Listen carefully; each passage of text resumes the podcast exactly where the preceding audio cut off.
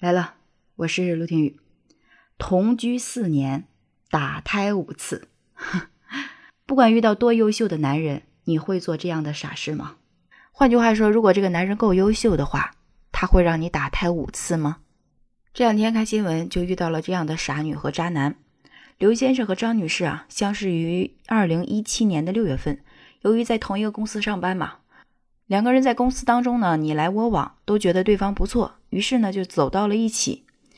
两人于八月份正式确立恋爱关系，也算挺快了啊。六月份相识，八月份确认关系，并且同居了。这个恋爱中的刘先生呢，为了讨好这个张女士呢，先后以微信、支付宝等方式向其转账四万多元，后来呢又支付了彩礼八万多元。这个张女士啊，就感动的不要不要的，也默默的为刘先生付出了很多呀。在同居期间，张女士流产就有五次。不用想，五次流产肯定是给身体带来了巨大的伤害。说真的，离开这个渣男以后，再想成家的话，还能不能生都不知道。关键是啊，不知道这两个人是怎么想的。打胎五次，每打一胎也是一个小生命啊！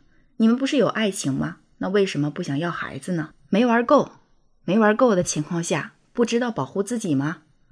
男的不知道保护女的，女方为什么要让自己流产五次呢？关键是啊，这中间有一部分钱说是彩礼，那就证明啊，虽然没结婚，但是已经订婚了，都已经订婚了，而且那么久了，为什么不领个证呢？对双方负责不好吗？这一切的一切，我就感觉两个人真的是谜一样的行为，真让人理解不了啊。那当事人可能就说了啊，我高尚啊，我不在乎这些虚的东西，哼。得来给你打个脸，人有悲欢离合，月有阴晴圆缺啊。这两个人的爱情终究是没抵过岁月的蹉跎。就在分手的那一刻，这个刘先生就说了啊，我当时给你转了一共是十二万块钱，咱俩现在也没结婚，也没领证，你应该把钱还我。如果你是女方，你会立马同意吗？当然不会。那这个刘先生更绝，我一纸诉状。把这个张女士就告上了法庭，那咱看一下法庭最后是怎么处理的呗，是吧？这个法院啊接到这个案件之后，第一时间就和双方当事人啊取得了联系，做了庭前调解。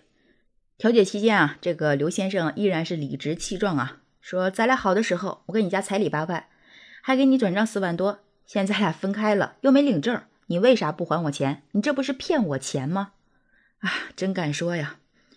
但是这个张女士啊，也是看清了他这副嘴脸啊，义愤填膺的回击他，说你转那四万块钱，咱俩在同居的时候就作为日常开销花掉了，而且我为你流产了五次，你还好意思跟我要彩礼？这个法官呢，也耐心的去劝解双方啊，说希望双方能够顾及这个往日的情分啊，重归于好。即便不能破镜重圆的情况下，也希望双方能够各退一步，好聚好散嘛哈，不要再给双方家庭增加烦恼。在李法官这个耐心的劝解之下，哎，没起到多大的作用，情绪上啊看似有所缓和啊，但最终意见啊还是没有达成一致。那没办法的情况下，只能是开庭审理了。法官解释说呀，这个双方啊未结婚登记，彩礼呢应当返还，但返还数额应当结合同居时间、双方过错啊等相关因素再做具体的定论。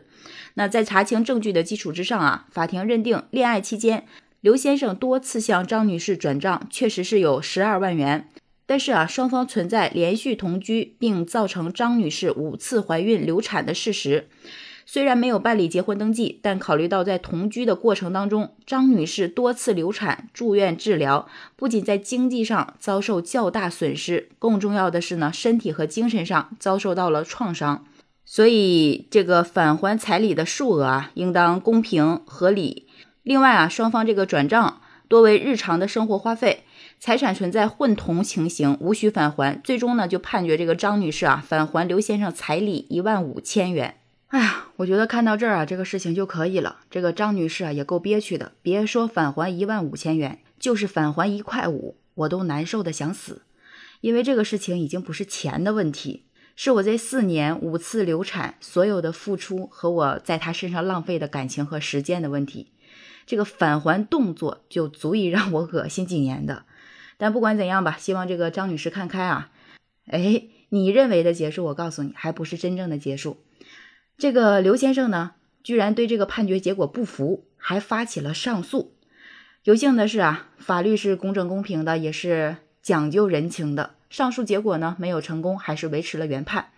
所以啊，有的网友就说呀，不到最后一刻，你永远都不知道枕边人是人是鬼。还有的网友说啊。流产对身体的损伤是非常大的，应该啊让女方去向男方索赔呀。这个事儿，我个人啊作为一个看客来讲，就不发表太多意见了，因为毕竟是你情我愿啊，人家也没有强迫你，所以就提醒广大女性啊，在恋爱期间一定要自重自爱，保护好自己。